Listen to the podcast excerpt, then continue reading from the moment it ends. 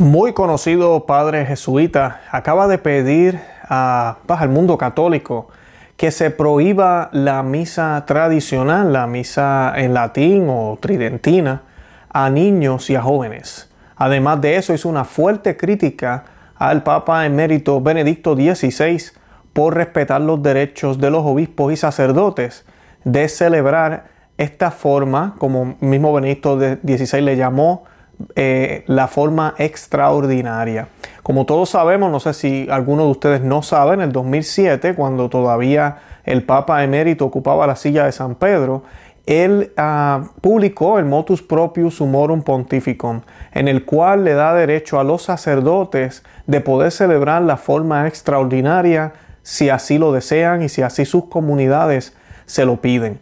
Y pues sabemos que desde el 2007 para acá, las comunidades que celebran el rito extraordinario o la forma extraordinaria, disculpen, eh, la manera en que la iglesia siempre celebró la Santa Misa por más de 1500 años, eh, pues comenzó a crecer, especialmente en países como Estados Unidos, Francia, en lugares como esos, han, eh, han, habido una, una multiplicación de lugares donde se ofrece esta forma de la misa. Y algo que ha pasado, que sabemos que es obra del Espíritu Santo, es que durante esta pandemia muchos países donde único se podía encontrar la Eucaristía eran estas parroquias. Además de eso, son las parroquias que más seminaristas eh, dan a luz básicamente todos los años y son las que están creciendo muy rápidamente, especialmente después de todo el circo que hemos estado viendo en las parroquias que celebran la forma ordinaria o la misa regular, como se conoce el Novus Ordo. Así que esta crítica se ve que es una persecución en contra de lo que Dios ha dejado que siga y continúe porque es su voluntad y eso vamos a estar hablando ahorita. Y vamos a estar hablando también de la ruptura que hubo luego del Concilio Vaticano II en términos litúrgicos.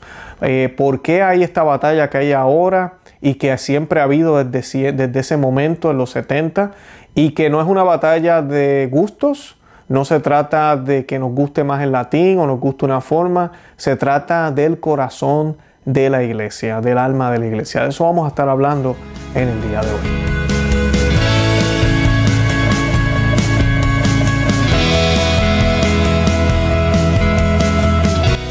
Bienvenidos a Conoce, Ama, Vive tu Fe. Este es el programa donde compartimos el Evangelio y profundizamos en las bellezas y riquezas de nuestra fe católica. Les habla su amigo y hermano Luis Román y quisiera recordarles que no podemos amar lo que no conocemos y que solo vivimos lo que amamos. En el día de hoy vamos a estar hablando de esta noticia que esto parece de locos. Estamos en una época donde más hace falta la liturgia, donde más hace falta la oración, la Santa Misa, donde más hace falta Jesucristo Eucaristía. Independientemente de que usted vaya a la misa Novus Ordo, la misa nueva que fue instituida por el, eh, por el Papa Pablo VI, por si usted no lo sabía, la misa que Usualmente la mayoría de las parroquias celebran no es la misa de siempre, es una misa que fue instituida o impuesta en los 70.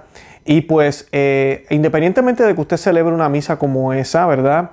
Que no estoy hablando de validez, Cristo se hace presente en esas misas también, eh, pero el punto aquí es que independientemente de que usted haya ido a una misa tradicional o nunca lo haya hecho, lo que importa aquí es que acerca a Dios a muchos. Es la manera en que miles de personas se acercan al santo sacramento del altar. O sea que independientemente de que tú no la conozcas o independientemente de tu opinión, es uno de los medios que tiene la iglesia, que, está, que ha sido apoyado por la iglesia, que inclusive un papa recientemente, el papa Benedicto XVI, declaró que nunca fue suprimida. Así que, aunque ¿verdad? sabemos que las actuaciones que se, dieron en los 70, en los 80, pues dieron mucho de qué hablar y pareciera que sí fue suprimida. Pero el Papa Benedicto XVI, en un motus propio, documento oficial del Vaticano y del, del Magisterio del Papa, eh, hizo esa declaración. Así que si es un medio para acercar a miles, aunque no sea de la forma en que yo lo hago, y supuestamente hablamos de la diversidad y la forma en que el Espíritu Santo nos sorprende, ¿verdad? Así nos hablan los modernistas, entonces, ¿cuál es el problema? ¿Por qué tanta rabia contra esta forma de la misa? Y de eso voy a estar hablando ahorita. Ya mismito vamos a ver por qué tanta rabia. porque aquí realmente no se trata de acercar a las personas a Dios. Así de sencillo. Antes de comenzar, yo quiero que todos los que me están viendo se suscriban al canal, le den me gusta al video. Mientras más personas le dan me gusta al video, más personas van a ser recomendados a ver este, este programa. Además de eso, les pido que le den a la campanita y a las notificaciones para que cada vez que salga un video nuevo, y se ha publicado en YouTube, ustedes pueden recibir las notificaciones. También que nos busquen en todos los medios sociales por Conoce, Ama y Vive tu Fe. Estamos en Facebook, en Instagram y en Twitter. Ah, también tenemos un canal en Rumble. Eh, por Conoce, Ama y Vive tu Fe, por si nos eh, borran algún video aquí en YouTube. Y también abrimos un segundo canal que se llama Perspectiva Católica, que todos los viernes vamos a tratar de sacar un programa nuevo allá. Este viernes vamos a estar hablando de la pintura que de por sí está en la oficina del Papa Francisco. Yo dije en el Vaticano los otros días, en la oficina del Papa Francisco, una, una, un cuadro de un Jesús eh, desnudo, básicamente rescatando a Judas. Y pues eh, vamos a estar hablando cuál es la teología sobre Judas, qué es lo que diseña la iglesia sobre este misterioso personaje y cómo se está mezclando y licuando la fe con esto de la misericordia. Ya se están yendo a un nivel un poco muy muy extremo. Así que de eso vamos a estar hablando el viernes, si Dios lo permite. Así que suscríbanse al canal de Perspectiva Católica con Luis Román para que no se pierdan ese y otros programas que ya hemos hecho eh, en ese medio. Y nada, antes de comenzar, hagamos una oración. Hoy voy a estar leyéndole una oración compuesta por San Agustín y la vamos a hacer en el nombre del Padre y del Hijo y del Espíritu Santo. Amén. Te doy gracias, Señor, por los golpes con que azotas mi espaldas porque con este castigo me has salvado de la ruina. Me castigas porque no quieres que queden impunes mis pecados, y con ellos me, me das una gran lesión. Por eso me someto humildemente a los golpes de tu látigo, y te bendigo por la amargura que mezclas con las dulzuras de la vida temporal, para que no me apegues, para que no me apegue a los deleites terrenales y aspire siempre a las delicias terrenas. Tú, Señor, iluminas mis tinieblas, cuando castigas mis pecados con adversidades y mis perversos deleites con amargura. Qué bondadoso eres, Dios mío. Si en mi vida terrena no pusieras dolor, tal vez me olvidaría completamente de ti. Pensaré cuánto has sufrido tú por mí. Por pesados que sean mis trabajos y grandes mis dolores, jamás igualarán a los que tú padecisteis. Insultos, humillaciones, flagelación, coronación de espina, crucifixión. Beberé, Señor, este amargo cáliz para recobrar, recobrar la salud de mi alma. Lo beberé sin temblar, porque para animarme a ello lo has debido, lo has bebido tú primero. Beberé este cáliz hasta que pase toda la amargura de este mundo y llegue a la otra vida en la que no habrá más maldad ni dolor. Amén. En el nombre del Padre y del Hijo y del Espíritu Santo. Amén. Bueno, y esa oración fue compuesta por San, eh, San Agustín y se las quise compartir en el día de hoy, trata del sufrimiento y los dolores y es algo que estamos padeciendo en todo, en todo sentido. Lamentablemente vemos los abusos litúrgicos que se han dado y que se siguen dando ahorita mismo antes del COVID. Alguien me escribía los otros días y me decía, Luis, pero la comunión en la mano ya existía. Sí, ya existía, pero ahora es impuesta. Ya no se da la oportunidad ni siquiera de recibirlo en la mano. Y no tan solo eso, se nos pide que hagamos muchas cosas más que destruyen la esencia de la liturgia. Señor se hace presente siempre y cuando el sacerdote haga su trabajo, ¿verdad? El Señor se hace presente como quiera. Pero no es solo eso, se trata de que ya que se está haciendo presente, darle la debida honra que se merece. Y lamentablemente la mayoría de las parroquias en el mundo lo están haciendo muy mal. Así de sencillo, muy mal.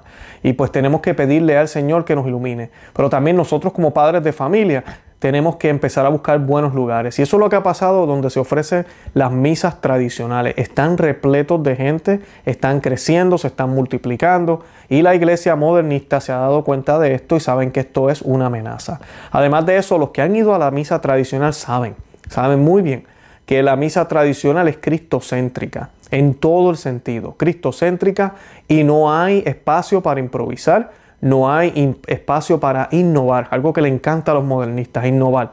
Usted va un domingo a la misa Novusoldo cerca de su casa y hoy se hizo la misa de esta forma porque hubo tal coro, pero la semana que viene usted viene y es otro coro y la cosa es distinta. Eh, todo se hace diferente, se inventa, se ingenian, eh, todo es innovador, todo es evolucionado eh, y es muy lamentable porque esto lo que crea es caos y desorden. En la misa tradicional no hay espacio para eso, la misa siempre es la misma, es igual. Eh, claro, las lecturas cambian y se leen también en la lengua vernacular en muchas iglesias. También se hace la prédica en la lengua vernacular, en la lengua que nosotros hablamos. Eh, pero la misa es la misma en todas las partes del mundo porque el Padre le habla a Dios, el sacerdote le habla a Dios en una sola lengua, la lengua universal de la iglesia, en latín. Y muchas veces lo hace hasta en silencio, bajito, no se escucha. Así que hay momentos donde nosotros podemos orar y acercarnos al Señor y tener esa verdadera participación que nos hablaba el Papa Pío II en Mediator Day.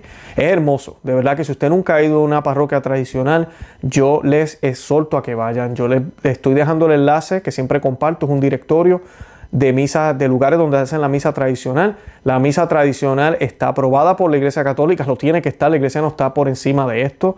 La misa es Cristo. Así que por eso el Papa eh, Benedicto XVI hizo esa aclaración en el 2007, que usted vaya a una misa tradicional no significa que usted está en contra del Concilio Vaticano II, que usted se debe cante, que usted cree que no hay Papa, nada de eso. Al contrario, este directorio que yo les estoy compartiendo son iglesias que algunas celebran los dos, las dos formas, otras solo celebran la extraordinaria y son lugares que están en total comunión con Roma. Así de sencillo. Yo no les voy a recomendar ningún lugar que no esté en total comunión con Roma. Aquí nosotros creemos que tenemos Papa, el Papa Francisco, y aquí creemos que tenemos una sola iglesia, es la Iglesia Católica. Allá afuera sí hay lugares que dicen ser católicos, pero no eh, aceptan a la Iglesia Católica, no aceptan a Roma, no aceptan el Concilio Vaticano II, eh, no aceptan nada. Entonces hay un problema. Una cosa es estar con los ojos abiertos y saber que hay unos problemas después del concilio, que hay unos documentos que hay que enmendar como el obispo Schneider nos ha dicho aquí y que también la misa, la nueva reforma de la misa ha traído muchos problemas pero otras irnos en contra completamente y salirnos del rebaño, casi como si fuéramos Martín Lutero. Eso es muy distinto y es la posición que nosotros no tenemos aquí. Aquí estamos en comunión con Roma, pero con los pies bien puestos en la tierra, siguiendo siempre a la cabeza de la iglesia, que es Jesucristo. Y la noticia dice lo siguiente, el jesuita Tomás Riz pide que se prohíba a los niños y jóvenes asistir a la misa tridentina y menosprecia el dogma eucarístico. El padre Tomás Riz, a quien fuera redactor jefe de la revista America Magazine de la Compañía de Jesús en Estados Unidos, hasta que Benedicto XVI tomó cartas en el asunto y fue reemplazado, ha escrito un artículo criticando el motus propius humorum pontífico, pidiendo que se impida a niños y jóvenes asistir a la misa según el rito extraordinario. Además, menosprecia el dogma de la transustanciación. O sea que este hombre ya tiene historia. El Papa Benedicto XVI lo sacó de un puesto y ahora se pone a hablar de esto. Y vamos a ver qué es lo que él tiene que argumentar. Dice, el padre Tomás Riz, jesuita, fue durante varios años editor de la revista eh, América, puesto que, que tuvo que dimitir tras indicaciones de la Congregación para la Doctrina de la Fe, entonces presidida por el cardenal Ratzinger. ¿Quién es el cardenal Ratzinger? El ahora Papa Emérito Benedicto XVI. Debido a la postura contraria a la doctrina católica respecto a temas de moral, la labor del teólogo o la dominus lesus. El sacerdote jesuitas, jesuita ha escrito para Religion News Services un artículo titulado El futuro de la reforma litúrgica católica, en el que critica claramente la decisión de Benedicto XVI de liberalizar la misa según el rito extraordinario previo a la reforma del Novus Ordo, con el argumento de que, es, de que resta autoridad a los obispos en materia litúrgica. Tras las reformas, eh, Paulinas, esto es lo que dice él, eh, de la liturgia se presumía que la misa tridentina o latina desaparecería. A los obispos se les dio la autoridad para suprimirla en sus diócesis, pero algunos se aferraron a la antigua liturgia hasta el punto del cisma. Benedicto quitó la autoridad a los obispos y ordenó que cualquier sacerdote pudiera celebrar la misa tridentina cuando quisiera. El jesuita, sin dar una sola razón para sostener una actitud totalitaria y contraria a la tradición, propone ni más ni menos que abrogar la misa tridentina y mientras tal cosa se logra, impedir que niños y jóvenes asistan a dicha misa. Y esta parte es importante porque, claro, los niños son el futuro y los jóvenes también. Pero algo interesante, y esto sí que quiero dejarles saber. Eh, si, usted, eh, en mi parroquia los domingos, la parroquia que también yo asisto a, en Tampa, la ciudad de Tampa, usualmente los viernes, eh, usted va ahí y sí, hay adultos, claro que sí. Pero miren, la gran mayoría son parejas jóvenes. Parejas jóvenes con múltiples niños, familias grandes. Parejas así, eh, yo no estoy diciendo que yo soy un niño, pero yo tengo 40 años. O sea, no somos personas de 80 años que fuimos criados en la misa tradicional. Al contrario, muchos de nosotros eh, fuimos criados en la misa Novus Ordo. Ahora, ¿qué pasa? Es que la misa Novusordo, que se celebra ahora, la nueva misa, no es ni siquiera la misma nueva misa que se celebraba cuando nosotros éramos pequeños. Yo fui al eh, servidor del altar y yo recuerdo cuando eh, la comunión solo se recibía en la boca, cuando se utilizaba la patena, que inclusive en la misa no solo se utilizaba. Y todas esas cosas empiezan a uno a cuestionarse si uno realmente está en serio en la fe de la iglesia. Cuando uno ve que el sacerdote ahora dice que no hace falta, entonces que era un engaño. ¿O es que acaso las hostias ahora ya son mejores y no, no hay forma de que caigan partículas en el piso? Eh, por favor, o sea, que hay algo mal. Y eso es solo una sola cosa. Después uno empieza a ver monaguillas en el altar. Yo recuerdo que eso no se veía. Y uno empieza a ver laicos en jeans, en maones, en pantalones cortos al lado del altar porque son ministros extraordinarios de la Eucaristía. Mujeres casi en minifalda porque son ministras extraordinarias de la Eucaristía, subiendo al altar sin la debida vestimenta, donde se supone que ni siquiera hayan laicos. El previsterio es para los hombres ordenados. Y todo eso se va perdiendo y le van cambiando. De momento vemos batería, vemos música loca en las iglesias. Entonces ya uno empieza a darse cuenta de unas cosas y empieza uno a darse cuenta de que hemos caído en el error. Cuando uno encuentra un lugar como esto, uno no regresa, jamás. Además de cuando uno tiene hijos, uno quiere enseñarle a sus hijos que el centro de la liturgia es Cristo, que está ahí en el tabernáculo y que merece toda la reverencia posible. Oh, espera un momento, es que la misa no sordo, las iglesias no sordo, ya el tabernáculo no está ni siquiera en el centro, ahora está guardado en un closet. O sea, ¿cómo yo le voy a enseñar a mis hijas que Cristo es el centro de la liturgia si ni siquiera el tabernáculo está ahí?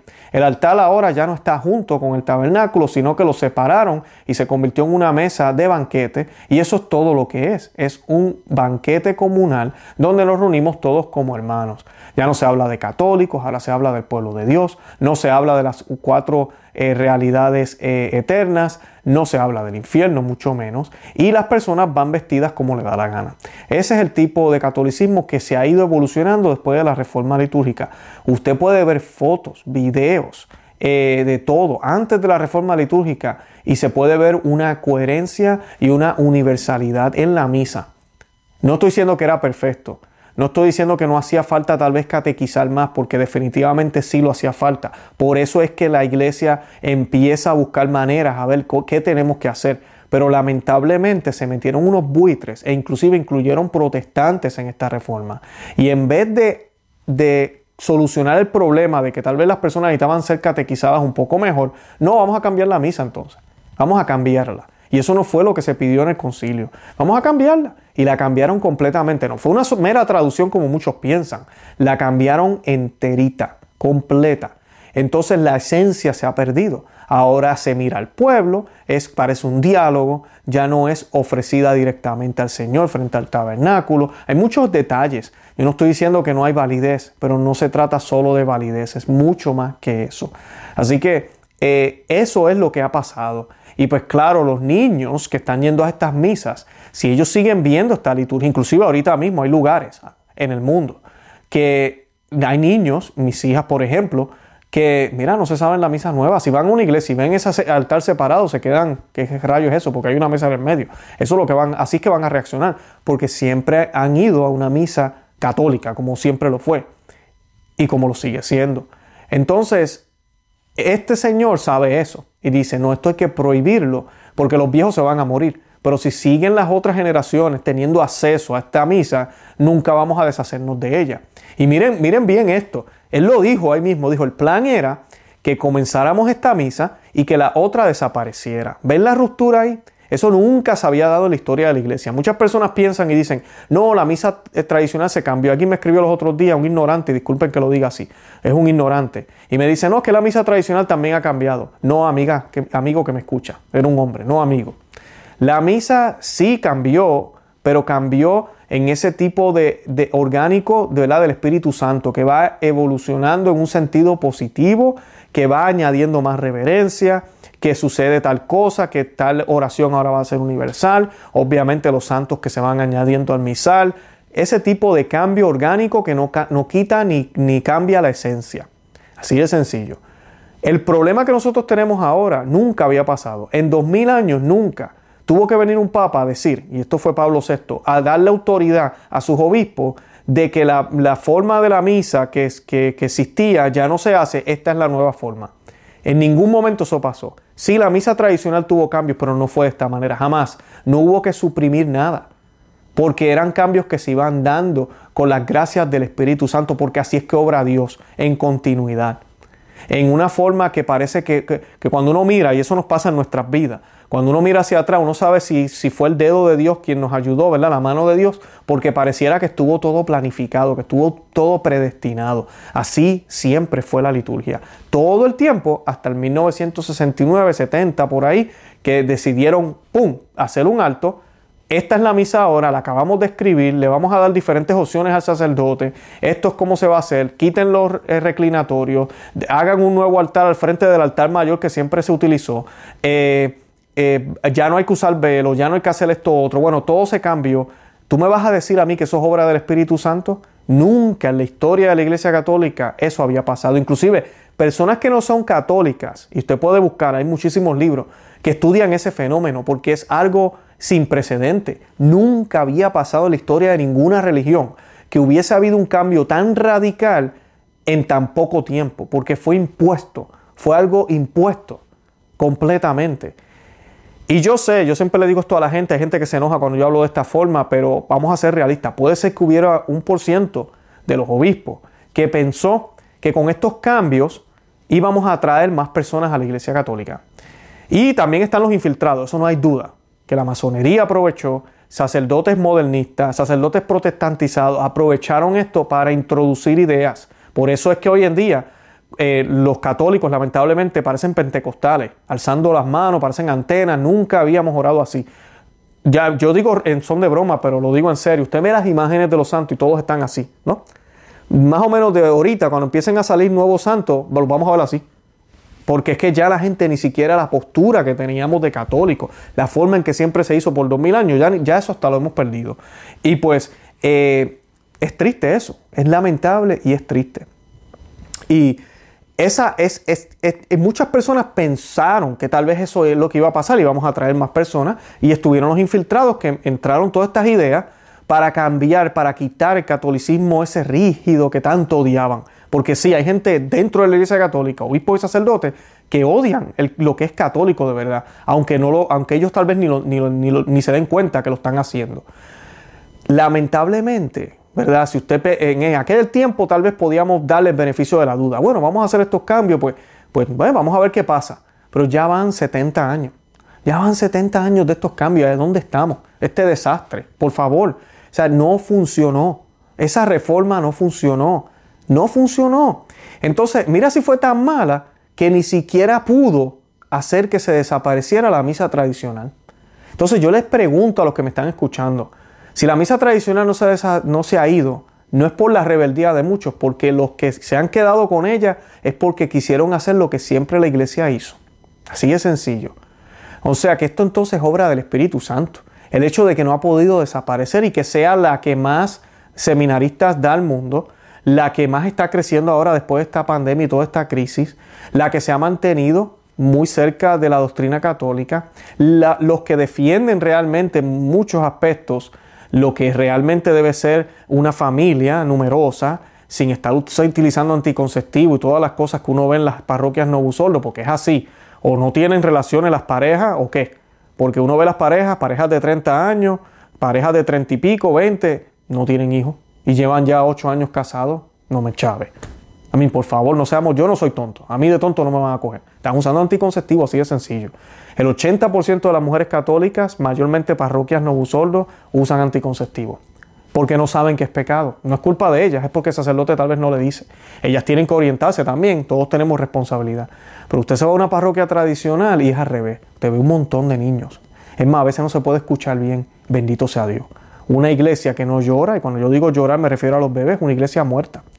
Entonces, esto es lo que pasa. Ahí es donde está la guerra y la batalla. Y por eso es tanto odio a esta liturgia. Digo todo esto para los que están viendo el programa y tal vez no entienden por qué rayos este jesuita está reaccionando de esta manera. Porque todo esto está a flor de piel. Y la gente lo está viendo más ahora. Esta crisis ha puesto a la luz lo que es el mal y lo que es el bien. Y estas personas están quedando bien mal, bien mal. Él dice, Por si no fuera suficiente, el jesuita muestra un claro desprecio del dogma de la transustanciación y la adoración eucarística. Más importante que la transformación del pan y el vino en el cuerpo y la sangre de Cristo, dice él, es la transformación de la comunidad en el cuerpo de Cristo, para que podamos vivir la alianza que tenemos por medio de Cristo. No adoramos a Jesús en, ese, en este sentido. Con Jesús adoramos al Padre y pedimos ser transformados por el poder del Espíritu en el cuerpo de Cristo. Como cabría esperar, el religioso se muestra también a favor de la intercomunión entre católicos y protestantes. Voy a hablar de eso ahora. Esta parte que él dice aquí. Esta parte, y esta es la mentalidad no busoldista. Yo sé que muchos de los que me están viendo tal vez la tienen, no se sientan mal, pero la gente dice esto: más importante que la transformación del pan y el vino en el cuerpo y la sangre de Cristo es la transformación de la comunidad en el cuerpo de Cristo. Falso. Falso. Falso. Primero vamos a la Santa Misa a ofrecer el santo sacrificio del Señor. Lo más importante en la Santa Misa no es mi transformación, es que vamos a encontrarnos con el Señor. Es que vamos a poder unirnos al Padre a través de Cristo. Eso es lo más importante. La transformación viene después, después que nos unimos a Él. Primero tenemos que unirnos a Él, pero estos modernistas lo único que piensan es aquí en la tierra. Es esta idea comunista, lo mismo que pasa con esto de la fraternidad, la teología de la liberación es exactamente lo mismo. Ellos piensan primero que hay que derrumbar y hay que transformar la humanidad, no, no, sin Cristo, nada que ver. Primero hacemos eso, nos transformamos nosotros. Y sí, Dios nos ayuda, pero nos transformamos nosotros y después Cristo viene, porque ya el mundo va a estar listo para Cristo. Y así no funciona. Es todo lo contrario. En Cristo es que podemos conseguir todo eso. Aquí vemos, este señor tiene la idea equivocada. Muchas personas hoy en día, sacerdotes, tienen la idea equivocada de la Santa Misa y piensan que esa es la idea. Yo voy a la misa para que me vaya bien. Yo voy a la misa para que Dios me transforme. Yo voy a la misa para que el Señor me haga más, más, más bueno. Eh, no. Usted va a la misa porque hay que adorar a Dios. Eso es un deber. Usted ve a la misa porque hay que santificar los días de fiesta. Es una obligación.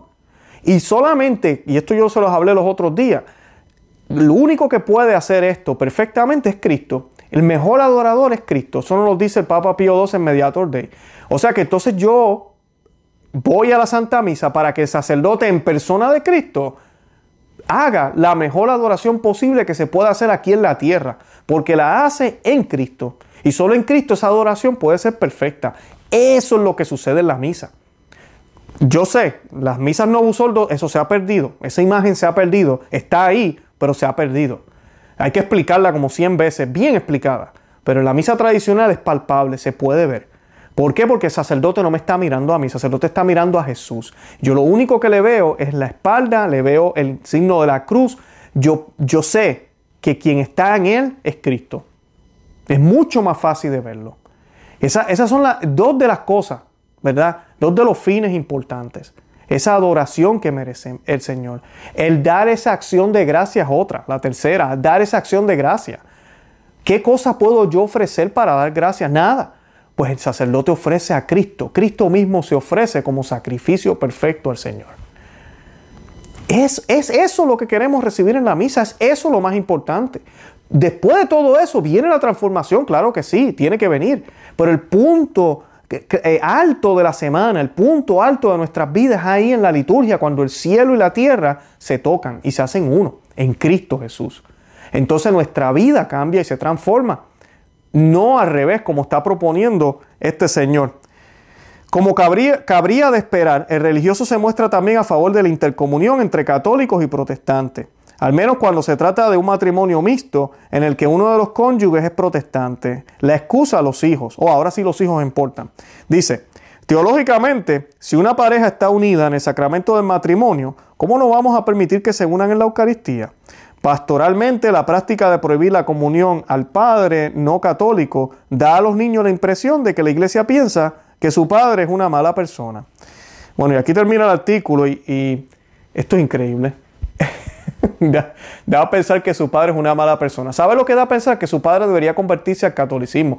Eso es lo que da a pensar. Da a pensar que si no estoy en comunión con Cristo en la iglesia católica, pues mira, no puedo recibir esos frutos que da ese sacrificio perpetuo que celebramos. El único sacrificio pasó hace dos mil años, pero lo conmemoramos en la Santa Misa y se hace efectivo al igual que si hubiésemos estado hace dos mil años en el Gólgota.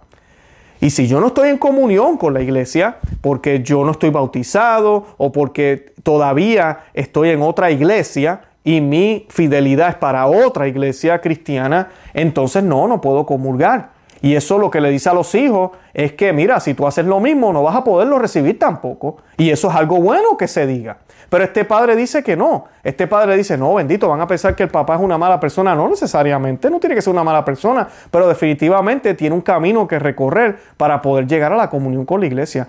Ese es el tipo de sacerdote que tenemos hace 70 años. Ese es el tipo de ladrón, eh, ese es el tipo de, hipócrita, ese es el tipo de Judas que se han apropiado de la iglesia hace 70 años. Y es triste porque estas ideas se han metido en, los seminarios.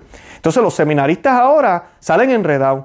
Primero no piensan que hay una crisis, piensan que todo está bien, que por fin la iglesia se liberó, que antes de la reforma litúrgica no se podía orar. Yo he escuchado barbaridades que hay personas que dicen que, que ahora por fin como la iglesia ha quitado las puertas, ahora el laico puede realmente orar, puede llegar hasta donde Dios, porque como antes todos hacían latín y la gente no sabía latín, entonces nadie podía acercarse a Dios. Miren, amiga y amigo que me escucha, los grandes santos que nosotros conocemos, todos celebraron la misa tradicional. Todos. Todos celebraron la misa tradicional. Esos son basofias y mentiras. La iglesia siempre iba a diferentes lugares y aprendía la lengua vernacular de los que iban a evangelizar. Aprendían su cultura también. La iglesia católica siempre dio ejemplo de eso. No se trata de eso. Ahora, la liturgia tiene un, lugar especial. Y la liturgia latina, en el caso de nosotros la latina, pues siempre fue en latín para preservar esa, eh, eh, todo lo que, el tesoro que hay en, todo lo que se dice. Para que no hayan problemas con traducciones, como ahorita con el Padre Nuestro, que, que se está viendo el problema, con lo del Padre Nuestro, con otras cosas también.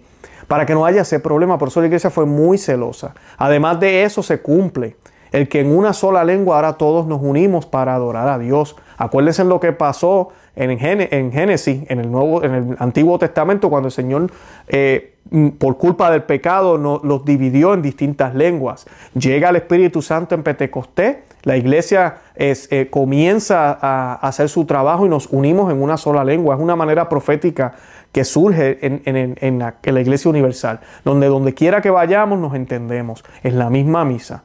Es ese momento. Ahora, fuera de la misa, amiga y amigo que me escucha, Mira, los santos, San, Juan Bosco, eh, eh, Teresa de Ávila, eh, tantos santos que puedo mencionar, la pequeña Flor, San Agustín, todos, ellos predicaban en su idioma, escribían en su idioma, pero celebraron la misma misa, nos unimos a los santos de antaño, la misma misa que celebraron ellos, la misma manera en que la hicieron. Y lo más bonito es que todos estos escándalos, y si usted se va a mi canal, mira, usted sabe, nosotros hemos cubierto estas noticias. Sacerdotes vestidos de payasos, sacerdotes en patineta, porque hay espacio en la misa no abusordo para hacer todas esas barbaridades. Los hay. Es verdad que eso viola la rúbrica de ellos también, pero hay espacio. ¿Por qué hay espacio? Porque ahora el sacerdote es el Señor de la liturgia.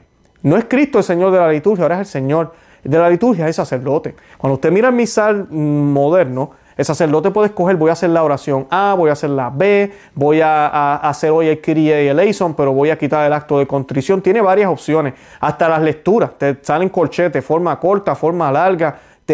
ellos deciden cómo lo van a hacer. Si van a cantar el salmo, si no lo van a cantar. En la misa tradicional no hay eso. En la misa tradicional hay total sumisión, verdadera humildad. Total sumisión. La misa está como está en los días de fiesta se hace de esta forma, si es misa alta se hace de esta forma, misa baja se hace de esta forma, misa cantata se hace de esta manera, como tenga que ser. Hay que seguir la rúbrica y así es como es. Nos guste o no nos guste, tengamos prisa o no tengamos prisa, nos sintamos bien o nos sintamos mal. Y eso preserva la fe y da claro y a entender lo que el Señor quiere de nosotros y lo que él está, lo que está pasando en la Santa Misa.